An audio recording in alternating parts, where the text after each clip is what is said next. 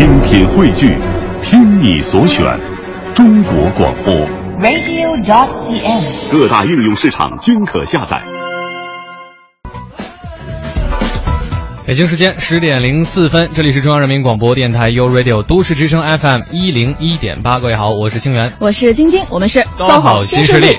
在每周一到周五的上午十点到十二点钟呢，我们都会带您一起玩转职场，乐享生活。今天周四第一个小时是我们的职场维权宝典时间。在劳动关系当中遇到的法律问题呢，你都可以通过微信来向我们发送，然后我们会让到场的职业律师来给你进行解答。是，嗯，呃，您可以在公众账号搜索添加“都市之声”为好友，然后记得发送文字信息。当然了，我们今天还会有一些新的内容带给大家，主要呢讲到的就是劳动者如何面对劳动争议。嗯哼，第二个小时数码达人的时间，今天要来说一下一个技术啊，技术叫做 NFC。哎呀，好了，我也可以那个第二个小时 消失。我觉得没问题啊，这是来谈一谈这个 NFC 技术可能会给我们的生活带来一些什么样的改变。好，我们要听清楚啊，是 NFC，跟 KFC 就差了一个字母。你这个没吃早饭。吃了多少 KFC？好了，够了啊！这 NFC 各位可以这个期待一下，稍后在第二个小时的时候会给给各位带来这方面的分享。是，嗯，欢迎大家锁定 U Radio 都市之声，锁定我们的 SOHO 新势力。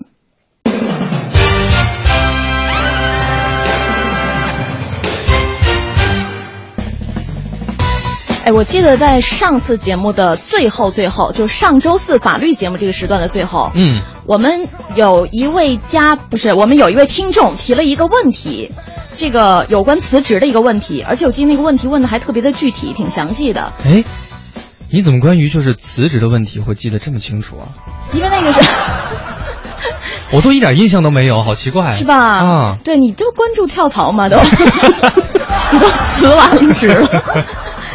就我觉得，在我们的这个职场生活当中，其实有这方面困扰的朋友还挺多的，不在少数。嗯，所以就希望嘉宾律师可以对工作当中辞职这一个环节，给大家一些很中肯的建议。嗯告诉大家怎么做就会处理的比较妥当，嗯也会给自己避免一些不必要的麻烦。嗯，呃，又或者说呢，这个劳动者在面对劳动争议的时候，还可以怎么办？是，对，所以我们今天希望做客直播间的律师给我们带来这方面信息的一些解读和分享。希望刚刚晶晶所讲的是真的通过了一番调查哈，发现大家真的有这方面的问题，而不是简单的以己夺人。你今天终于掌掌控了话语的主动权。这个整个节奏就变得对了，你知道吗？对对对对对，嗯以后天天操机好吗？好的，我们接下来有请今天做客直播间的嘉宾，也是我们的老朋友，来自北京华富律师事务所的职业律师赵晶晶律师，欢迎。赵律师好，呃，主持人好，听众朋友好，嗯，哎，谢谢谢谢。掌声来的略晚了一点儿。不不不，为什么？就是一定要让话都说完之后再出掌声，哦就显得特别的隆重。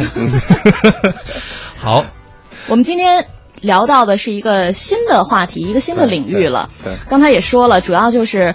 在关于劳动者面对劳动争议的时候，可能会有些困惑，对不知道自己该怎么做，就会把自己需要处理的那一部分工作做得比较完善了，不会给自己带来一些不必要的麻烦。对，嗯，其实说到呃劳动争议呢，这个呃广大的听众朋友们呃提的问题比较多，嗯呃方方面面，嗯、我们呢也要依托于法律跟大家来讲。这次呢，我们为大家介绍的呢不是法律，而是由北京高级人民法院、北京市劳动争议仲裁委员会，呃联合做出了一个在劳动案件审理过程中的一个审判精神的一个会议纪要。嗯对，根据他们的会议纪要的精神呢，呃，在北京市范围内审理劳动争议案件，一般情况下都会依据他这个精神去具体实施。嗯呃，他呢肯定也是紧密围绕劳动合同法和劳动法相关的规定，嗯去审理的。但是，呃，他会协调处理一下各个法律法规规章，呃，乃至于政策在具体问题上一些协调和这种润滑剂的作用吧，就不会太生涩。几个法法律法规在一起，就是在共同适用的时候，因为以前，因为关于劳动案件，它的特点是，呃，受众范围广，是，案件审理范围大，嗯。呃，另外呢，法条比较分分分杂分杂，对。那同时，劳动案件还有，就解决的这个问题的针对性强，细致性要求高。嗯，不同的案件情况都不一样。对对对，嗯没准儿只是一两个元素发生了变化，呃，审理结果就发生了一个非常大的翻天覆地的变化。嗯所以面对这么多法律法规规章政策，那呃这两个机构在经过呃几几次多轮那个协商之后呢，出台了一个会议纪要。嗯那就在北京范围之内的法院和劳动争议仲裁委员会审理劳动案件的时候会集体适用。嗯，我觉得这个会议纪要是不是就是它会针对一些审理的过程当中遇到的实际的问题，对对对对对。给予了一个比较统一的一个相对规范的处理的方案。对，它就是一个审判精神吧。嗯它应该还不属于严格意义上的法律。嗯，就可以参参考。对，但是参考，呃，怎么说呢，也是细化一下，细化一下，把一些，呃，就是有可能同一个问题，可能仲裁委跟法院的这个适用的法律规定，或者说具体的这个。呃，裁决的内容可能会不一样，嗯没准儿有可能同一个法院不同的法官，呃，他的那个精神都不一样。然后这个会议纪要呢，只是把这个统一一下。那刚才那个晶晶也说了，就是主要是说如何面对劳动争议。对那他这个从主体啊、管辖呀、方方面面说了很多比较系统。那我也向这个薛冰同志学习，那就 哎，谁不是不是我提的啊，谁没谁没没没没，哎大大家有意见吗？哎谁谁？存在感太强了。对对对那个代班都要被提及。不是薛冰，薛冰老师是这样，薛冰要辞职了吗？这不是我说的。对薛冰薛冰老师，对他，他非常有那种敏感度，他会抓住大家都感兴趣的，他先说，给我通来信息。嗯哼所以说呢，就避免那个二位也学习他，我自己就更正一下我这路子，不是按照这种系统的去讲了，呃，而是根据那个听众问的问题比较多，就按照是关于大家的关注度。对对解除劳动合同这一块儿，嗯，可能是关注度最高的。那我先从这儿开始讲，对，因为也是在解除劳动合同的时候，才有可能面临到还最翻这个法多的问条，题。对，才开始翻这个法条。是的所以说这次呢，我们先从这个会议纪要的这个劳动合同解除的这一部分开始跟大家讲一讲。好，那第一个问题呢，就是他这个会议要会议纪要关于劳动合同，呃，终止解除，他明确的第一个问题就是说，用人单位发生克扣、拖欠工资或者拒不支付延长工作时间的工资。啊，或者低于最低工作工资标准，或者说是在解约的时候解约补偿金没有及时支付，嗯，那劳动者该如何处理的问题？嗯，这个在以前呃审判实践中是有分歧的，呃，旧的劳动法和相关的规定呢，呃，他对于上述我说的这个四五方面的问题，他都是有一个，呃，他依据的是一个一个叫违反和解除劳动合同的经济补偿办法中的，呃。条文去去确定如何去维护劳动者利益，嗯也就是说，如果用人单位有上述行为的，嗯一般就是追罚百分之二十五的这种，呃类似于罚金这种这种赔偿金的这种形式。啊但是自从劳动合同法出台之后呢，关于如何呃去制制裁用人单位上述。就是说违违约违规的情况呢，它有一个新的规定，是第八十五条，我给大家读一下。呃，由它出现这种情况的，由劳动行政部门责令现呃责令支付劳动报酬、加班费或者经济补偿。劳动报酬低于当地工资标准的，应当支付其差额部分；逾期不支付的，责令用人单位应支付金额百分之五十以上百分之一百以下标准向劳动者加付赔偿金。也就是说，从以前的百分之二十五变成了最高不超过一倍的赔偿金。嗯，啊，等于可能这个赔偿的补偿的下限提高了一呃，些，对，力度大了。嗯，从原来百分之二十五提高到百分之五十到百分之一百，对，但是呢，就是说，由于这个在法律规定的有有有这种新旧的这种这种同时存在的情况呢，呃，有的劳动者遇见这种情况提起劳动仲裁的时候，他就不知道是该适用哪按百分之？二十五呢，还是按照一倍最高一倍的这种提呢？所以就有这种分歧。嗯有这种分歧，这个会会议纪要最后确定了，还是要按照劳动合同法第八十五条规定，就是按照这个百分之五十以上不超过百分之百的这个赔偿金嗯来去适用。但是呢，关于适用这个这个呢，又有一个新的规定，啊这是我、我这次要跟大家说的重点。这个新的规定是什么呢？啊他他是这么写的，他说劳动者依据劳动合同法第八十五条向仲裁委、法院主张加付赔偿金的，应当向仲裁委法院提供已依法先经劳动行政部门处理的证据。也就是说，你仲裁也好，诉讼也好，要求这个最高一倍的赔偿金，你必须得先向劳动行政部门主张过这个你的权利。明白。如果不能一上来就提起诉讼或者对申请仲裁他等于。是前置之前又前置了一个程序。对，这个当然，咱们在这个节目里不是说讨论这个会议纪要的合法性，或者说程序和什么什么的问题。我只是向大家提醒，如果提起劳动仲裁，嗯有这部分金额的话，一定要满足他这个会议纪要的精神，先去劳动部门去投诉。如果解决不了，或者说解决了他没给钱，你拿着相关证据再去仲裁。嗯，不然的话，你的诉讼请求也好，仲裁请求也好，有可能不会得到支持。嗯，嗯，这是是向大家说的。还有一种情况就是说，单位拿到了这个劳动行政部门的赔偿，呃，赔偿就是责令支付通知单之后，可能给了一部分，百分之二十、百分之三十，后来就不继续给了。嗯，你提起劳动仲裁，你只能要求他没支付的那个百分之八十或者百分之七十。明白。你不可能通过两个程序获得更多的利益，懂他要保证你的利益的这种就是本源性，你不可能多要。嗯，嗯，我我理解呢，呃，这个补充大概就是需要大家先通过法律之外的途径，就是你先向相关对行政途径、劳动行政部门对。来去这个主张你的这个权利。对。如果没有得到履行的话，对。你才能嗯。通过法律的手段进一步的保护自己。对，如果你去诉讼的话，你得拿着你向劳动部门投诉的这种单据，嗯，和劳动部门说已经要单位去支付，但是单位没支付的证据，这两个东西，就等于比原来的劳动仲裁的时候你准备的证据要要更多一更些，多一点这样呢，就是说劳动者可能举证的责任要大一点。嗯。嗯，好，我们在今天节目的第一个小时段里面呢，是请赵律师给我们带来了一些算是法律精神上的，对对对，一些指导建议啊。我们还是欢迎大家。把你在劳动关系当中遇到的一些实际的法律问题，通过微信的方式告诉我们，我们也会请在直播间坐镇的律师嘉宾给您带来最及时、最准确的一些解答。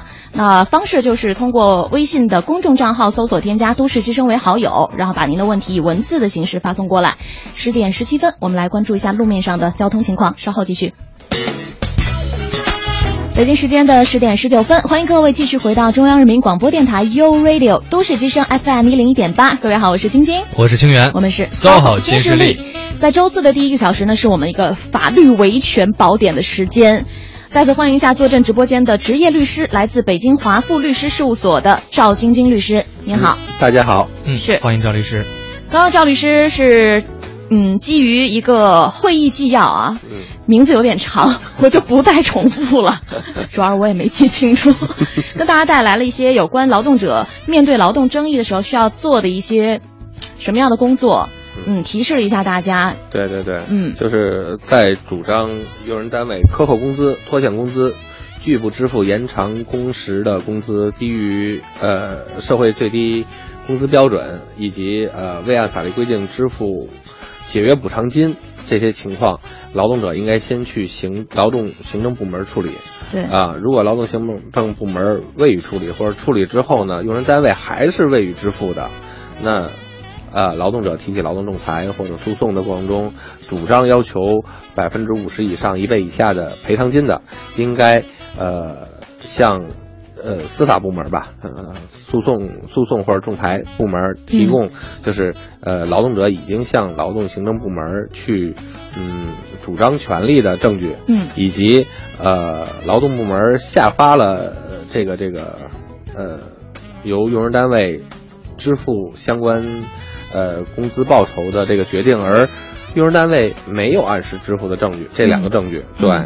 那刚才 系统说了一下，然后有的朋友可能还会遇见这种问题，就是听我这个听我们大家这个节目之前呢，就是你已经提起劳动仲裁了，嗯而且你有可能还是按照原来的百分之二十五的这个标准标准去提的要求，嗯说哎呀那怎么办？嗯啊，这个会议纪要里面也明确规定了，说如果劳动者呃，还是按照这个百分之二十五提出的这个补偿金的这个标准去提的请求。嗯那呃，法院应该向这个劳动者进行释明，就是解释有劳动合同法第八十五条这个规定。嗯啊，如果这个劳动者呢，就是说等于给劳动者一个机会，我给你解释了，你还坚不坚持？如果你坚持的话，那我那只能依法驳回诉讼请求。嗯呃，如果你要说我不坚持另诉，或者说你跟法官也好，仲裁员说好，那我我把我相应的证据补充过来，也是可以的。嗯，也是可以的，它等于有一个伸缩度，因为终归它是一个是新的一个精神。嗯。啊，而且作为普通的老百姓来讲，不可能实时的贴紧这个对。法律最前沿的这些东西。对对对，所以说这个会议纪要明确的规定了仲裁委跟法院就要遇见这种情况一定要释明。先跟大家说明、对解释，一定要现在有这样的一个情况。对对对，嗯所以说有的时候我非常理解劳动者那个心情，嗯啊我要求了有法律，你你为什么还要这样？嗯但是确实它法律有一个新法旧法一个衔接嗯啊，所以说呃如果在法院释明的情况下你还坚持，我觉得这就不大明智。嗯应该根据法院提的这个要求，你做适当的调整，然后把相应的证据提交过来，呃，也可以，也可以维护你的权利。嗯。嗯，好，那我们接下来时间从比较专业的这个知识部分，然后回归到大家在真正的现实生活当中遇到的一些实际的法律问题。这位叫做小小森的朋友哈，小森的朋友说道：“他说我是今年二月份入职的，双方签订的劳动合同期限是三十七个月，前三个月是试用期。因为我要参加集团提供的外部培训，所以还签署了培训协议，约定劳动合同提前终止要公司赔偿违约金。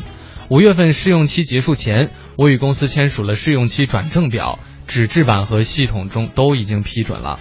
到了九月呢，公司突然说。”我的工我的能力不适合现在的岗位职位啊，要对我降职和降薪。我的领导还跟我说呢，现在产品销量不大，部门内的人手不需要那么多，可以把我调岗到其他部门。我自然是不愿意的啦。那 HR 建议我自己提出离职，我寻思说离职离职呢，我自己辞职还要支付违约金，就没有同意。由于我一直没有回音，公司就着急了。HR 多次找我谈话，说如果我再不决定的话，公司就要提前一个月通知单方面辞退我。而且呢，指出按照培训协按照培训协议的约定，即使公司辞退我，我也需要支付培训违约金。我回去看了协议，还真的是这样。难道我一定要赔偿这笔违约金吗？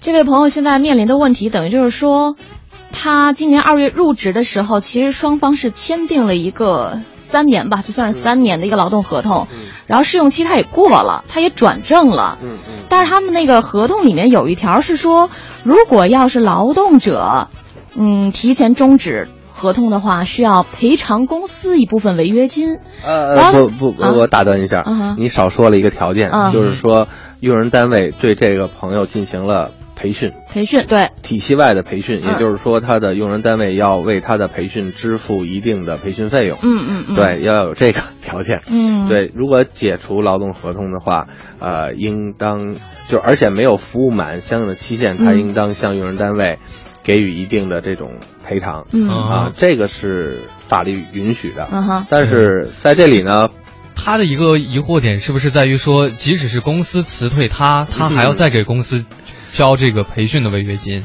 呃，这个问题呢，其实呃追根追根溯源呢，嗯呃，要看公司的规章制度是如何规定的，嗯呃要看他们之间的这个协议是怎么签订的。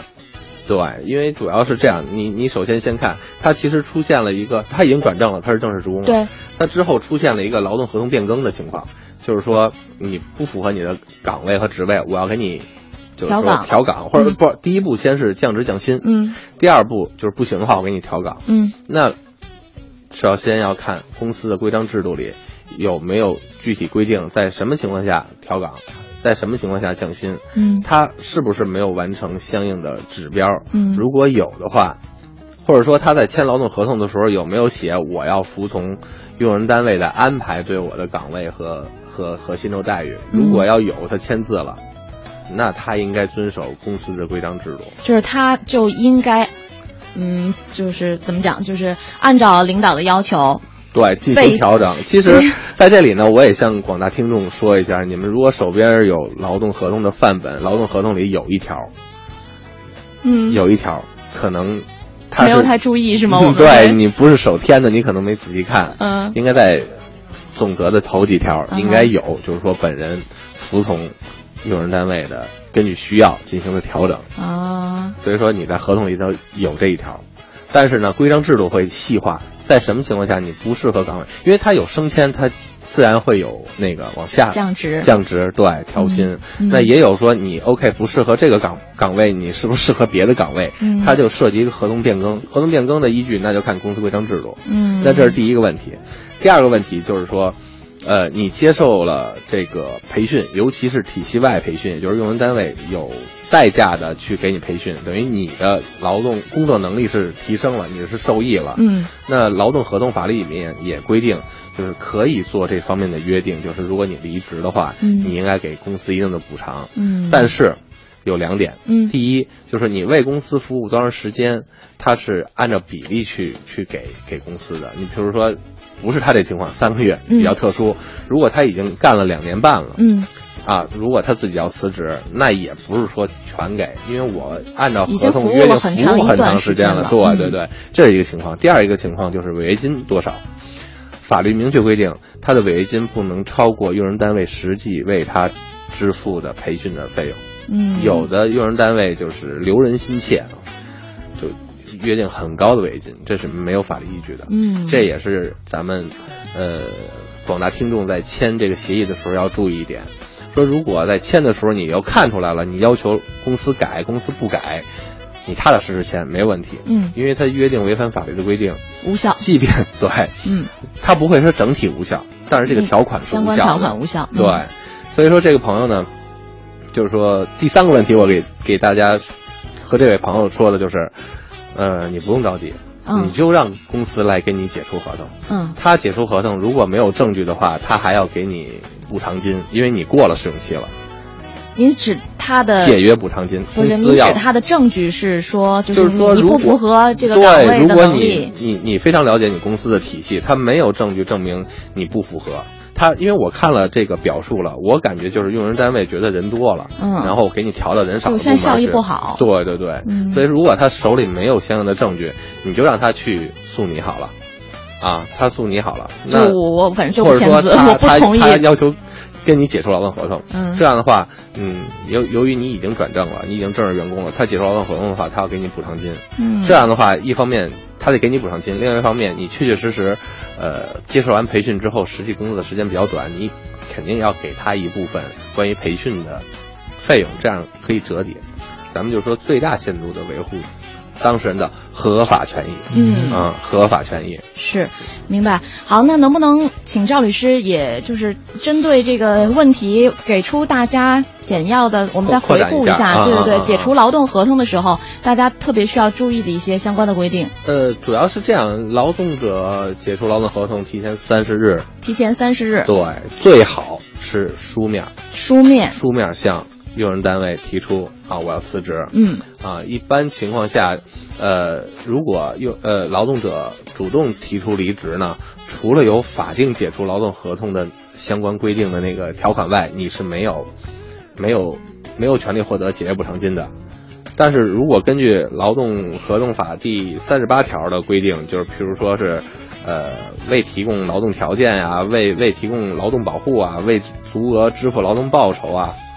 没有没有这个这个这个缴纳社会保险等等等等，就是这些用人单位有过错，你提出劳动合同，那你自然是可以获得经济补偿。嗯，但是说如果对如果没有没有这些情况，你自己提，那一般情况下是没有经济补偿金的。嗯，然后在试用期呢是这样，试用期你你是提前三天，提前三天向向那个用人单位说我不干了就行就就可以了。对对对。然后一般情况下，呃，要跟公司交接，嗯，要要由公司提供一个这个这个呃用工的一个记录，就是这个我曾经在你公司服务什么什么时候什么时候，这有一个有一个证明，以便你好找下面的工作，嗯，然后要求用人单位把社保的这个手续进行跟那个移交转、移移转对对对，嗯然后档案啊什么的这些相关的，这是一些基本的，我就是说粗粗的跟大家，呃，点一两个点啊嗯，，最基本的吧，一些原则哈。最基本的，嗯，好的，谢谢。十点三十二分的时候，我们抓紧时间关注一下路面上。十点三十九分，欢迎各位继续回到搜骚好新势力我是清源。我是晶晶，在周四的第一个小时呢，我们依然是请到了一位法律方面的专家做客直播间，给大家带来一些在劳动关系当中遇到问题的时候我们该怎么办这样的一些好的建议。嗯再次欢迎一下来自北京华富律师事务所的职业律师赵晶晶律师，您好。啊，主持人好，听众朋友好，嗯，好嘞，还是有朋友有自己的问题发送过来，还挺急迫的，赶紧先来解答一下。这位叫做最美的时光的朋友提问说，本人于二零一二年十二月一号与用人单位签订了聘用合同，职务为副总经理，聘期为三年。年薪呢，当时约定是二十万元人民币，其中百分之七十按月发放，百分之三十是年终考核结算。但是用人单位今年七月份以及八月份的工资，到现在都没有发齐，只发了一小部分，四千元左右。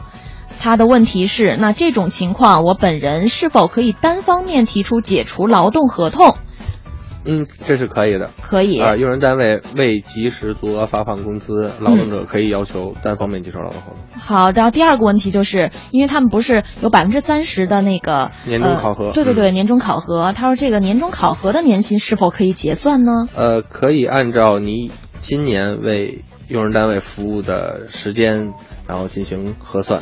因为肯定不是百分之百的拿到这嗯百分之三十，肯定是按照你干了几个月，然后按一个比例。啊。啊，，而不是说我我我只有干满一年才能拿到百分之三十，他嗯肯定不是这么约定就。咱们就按嗯。他的这个约定嘛，比如说他们不是约定年薪二十万嘛，对。对对，到现在差不多这一年已经过了大半了。对对对，嗯，然后他就是应该是可以拿到这百分之三十的年终考核结结算的按按比例按比例按比例 OK，对呃，第三个问题是本人是否可以要求用人单位支付赔偿金？呃，刚才那一条就就说的是这个问题，就是如果他啊、未足额支付，他可以主张五十以上一倍以下的赔偿金，嗯他可以主张。嗯但前提是呃，先先跟用人单位协商，用人单位如果不给，去劳动行政部门去要求解决，然后解决了以后，如果没有实际支付用人单位的话，那呃可以要求仲裁的时候啊去主张，嗯但是要把相关的证据保留好啊保留好，啊一并提供给仲裁委。嗯，一步一步的啊。对对对对对。对，看来是有一些工作要准备了。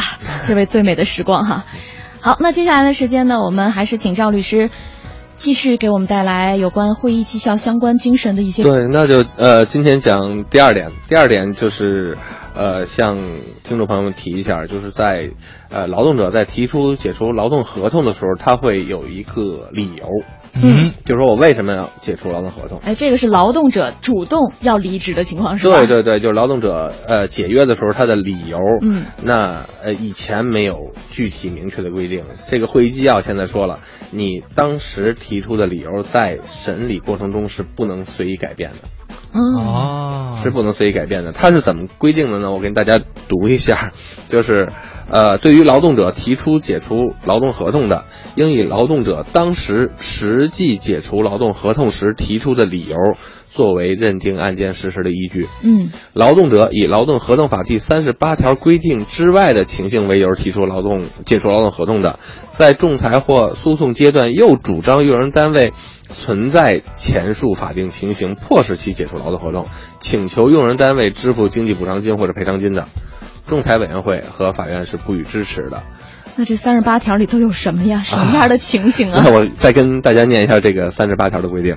呃，第三十八条，用人单位有下列情形之一的，劳动者可以解除劳动合同：嗯一、未按照劳动合同约定提供劳动保护或者劳动条件的，嗯也就是说，你比如说比较危险的工作，嗯你应该有安全措施，嗯你应该有一些安全防范的设备，那用人单位没给你提供，他让你危险施工，那你可以提出解除劳动合同。嗯，第二，未及时足额支付劳动报酬的，嗯啊，这就不用解释了。就像刚才那对位刚才那位朋友，对对，第三，未依法向劳动者缴纳社会保险费用的。嗯嗯，这也是广大听众经常提的问题没错。对，他也没给我上社保。对对对。第四，用人单位的规章制度违反法律法规规定的，损害呃劳动者权益的，嗯这是第四。第五，因本法第二十六条第一款规定的情形致使劳动合同无效的。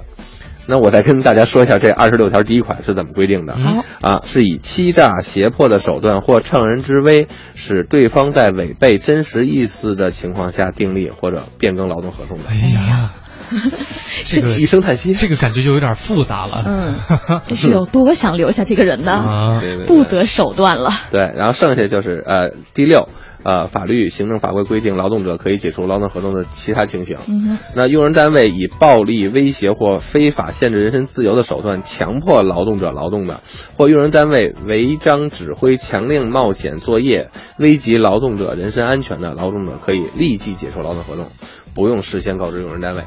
嗯，对，就是说，如果劳动者，咱回到刚才那个纪要里边的规定，就是如果劳动者提出解除劳动的理由不是我刚才读的这些，嗯，这些就一听都是很合理的。呃，他以其他的方式，嗯。呃，要求解除劳动合同，嗯。但是呢，有可能在诉讼的过程中，他可能觉得啊，我那个理由有可能在法律上站不住，或者说我同时提出，呃，解约补偿金，但是我单方解除劳动合同，他是没法获得经济补偿金的。那在诉讼或者仲裁过程中，他就把他的事实和他的这个理由变了，嗯变成第三十八条里面的了。嗯要在以前呢，就会有两种处理阶段。嗯第一种呢，就是说你不能变，因为根据诉讼法的规定和仲裁程序法的规定呢，你你变更事实、变更请求，你你有一个时间限制，你过了这个时间限制，你就不能变了，嗯驳回。嗯。第二种情况呢，就是法院说，那你提出来了，我们法院依职权去审查、去调查，啊，发现确实是这样，那 OK，我们法院就根据你提出的请求变化，我们就按照你这个路子继续往下审。嗯。这是两种情况。嗯。那现在的呃这个会议纪要就明确规定了，你作为劳动者在诉讼中，你突然改变了诉讼策略、诉讼方向，你找了一个对自己有利的理由，有可能有证据，也有可能没有证据。嗯那在这种情况下，一般是不予不予采纳嗯当事人的这种变化的。嗯但是有一个例外，例外是什么呢？就是劳动者能够证明在解除劳动合同的时候存在欺诈、胁迫、重大误解等违背真实意思表示的情形。嗯，但是其实这也对于劳动者来讲难，你很难举证，对，你很难举证。所以就是说，在这里呢，提醒广大劳动者，你在这个法律关系里你是弱势群体，嗯但是作为诉讼，你们是平等的主体。嗯既然是平等的主体，你就要严格按照法律的规定去做。嗯你不能说是啊，我我既想着我能解除，我又想着我能这样那样，嗯就是使得法院审理案件的时候变得就是造成很拖沓，嗯影响了诉讼的节奏，影响了效率，影响了法院的工作。嗯，对，因为你自己改来改去嘛。对对对，我们要重新根据你提供的这个理由，要重新审。对对对，这样呢，呃，高院和仲裁委、北京市仲裁委联合出台这个会议纪要，嗯就这个精神就是明确了。对，明确了，你审的一半变了，那我们是不会理会的，我们还按照你最初的那个去去审，嗯，最初去审。对，等于这一条规定就是特别要提示广大劳动者，当你提出要解除劳动合同关系，提出这样的要求的时候，对关于这个解除劳动合同的理由，你一定要慎重考虑。对，你一定要想好。对，因为在进入到仲裁或者是仲裁诉讼阶段的时候，你是不能变更的了，嗯嗯嗯不能改这个理由对了。对、嗯但是也不是说完全不能改，在什么情况能改呢？就是呃，根据程序法的规定，嗯。你可以变更诉讼请求的那个时间点，哎。也就是举证举证期限届满之前，嗯。你你是可以改的。嗯。其实再说句大白话，就是开庭之前你去改，嗯。你是可以改的。嗯。一旦开庭审理过了法律规定的那个时间点，嗯。你就不能改了。仲裁委也好，法院也好，就会按照这个会议纪要的精神，会按照你原来的这个提出的理由，义无反顾的审理。义无反顾的审理下去。好的，明白了。十点四十八分的时候，我们稍作休息，先来关注一段。十点五十分，欢迎各位继续回到 SOHO。哎，又唱起来了。我是 SOHO 新势力，嗯我是晶晶。嗯，继续来今天的这个法律时间啊。对，嗯现在是法律答疑时间。呃，这边有一位听友，嗯，这边呢问到说，我今年三月与公司签订了一份为期三年的劳动合同，由于不适合。呃，这份工作，上个月初呢，我向领导提出了书面的辞职申请，但是公司拒绝接受我的辞职报告，并且要我在单位干满三个月之后再走。原定于二十七号发上个月的工资呢，三十号才发，拖欠了三天。目前的情况，我是否可以立即解除劳动合同，并且不需要再等一个月就走人呢？我是否需要跟公司的相关人员做交接呢？因为现在公司拒绝跟我做工作交接。另外，我需要搜集哪些证据？我是否可以悄无声息的 离开公司，并且把手机关掉？好可爱啊，这个人。嗯，我们请赵律师来给他解答一下。关关于这位朋友提提的这些问题呢，我想跟他说一下，嗯是这样，就是如果原定二十七号发工资，三十号才发，嗯虽然有拖延，嗯但是呃，以我们开庭的经验来看，就是这三天的时间不足以，就是。就跟那个法律规定相吻合，因为法律也有规定，那不得拖延、克扣，嗯或者应该足额支付。三天，我觉得还不到违法的这个层面，嗯违反约定的层面。嗯，那第二个呢，就用人单位给了你了，就晚了三天而已。对对对对对，呃，这个必须干满三个月再走，这个说法是是不符合法律规定的。嗯呃，用人单呃劳动者提前三十天向用人单位提出解除劳动合同，那如果你书面提提交了，然后用人单位接收了，那用呃劳动者就履行完自己的职责了。嗯。那用人单位应当尊重劳动者的意愿，嗯哼。应当尊重劳动者的意愿，然后进行工作交接。嗯，这里他就说了说，呃，对，这这也挺现实的情况，就是我想跟公司的其他人员做交接工作，嗯。可是就公司不理我，我不跟你做这个工作，怎么办？嗯，因为交接有很多种，然后不同岗位呢也有不同岗位的要求。如果说可以通过电子邮件或者说相关的这种文件交接呢，就能完成，你可以就是采取电子邮件去跟他交接。但是如果说东西比较多，嗯，一般我们都建议这个当事人去公证处把相关的材料，就是跟公证处办理一个办了一个，就类似于提存。嗯啊，把相关材料搁在那儿，然后由公证处去通知用人单位说这东西，由于你没有交接，它在我这儿视为交接了。嗯啊还有一种情况就是，反正甭管怎么样吧，如果没交接，你手里跟用人单位有关的材料，尤其是原件，一定要保存好，不能给用人单位造成损失。嗯啊，用人单位没给你交接是他的不对，但是你要把他东西弄丢了，那就是你的失责啊，那就是你的失责。是是是，对，然后说收集哪些资料？那第一，你肯定要有你提交呃离职的书面报告，嗯然后以及用人单位签收的证据，这样才能证明你履行了你的这个程序上面的义务。那其他的呃，就是可以有一些证人证言啊，可以有一些，你比如说你发的，你你这离职报告，你们自己有系统，你可能发的是邮件呐、嗯就这些东西都可以作为证据。嗯，那至于是不是可以把手机关了，我悄无声息的悄悄的离开。对对对，这个我建议还是别关机。嗯万一用人单位打过电话来说跟你交接，你把手机关了，那用人单位那边也会取证的，说我跟你联系了，哎。你把手机关了，是你没有履行相应的义务，这样的话你反而被动了。嗯。对对对，因为再有一点就是，逃避永远不是解决问题的办法。对对对对对，是我们还是要积极努力的 面对嗯面对它。对这位听众朋友，你不要这么可爱，你手机该开还是开着吧。好的，那很感谢今天赵律师在这一个小时的节目当中给我们带来的这些呃有有关相关法律内容的一些解读，嗯包括对听众朋友们在实际的工作当中遇到的一些法律问题的解答。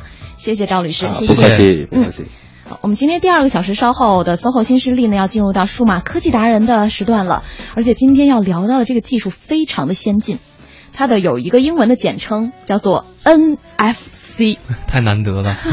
什么意思？我记住了。好，稍后跟各位来聊聊 NFC。我们先听一段歌曲休息一下。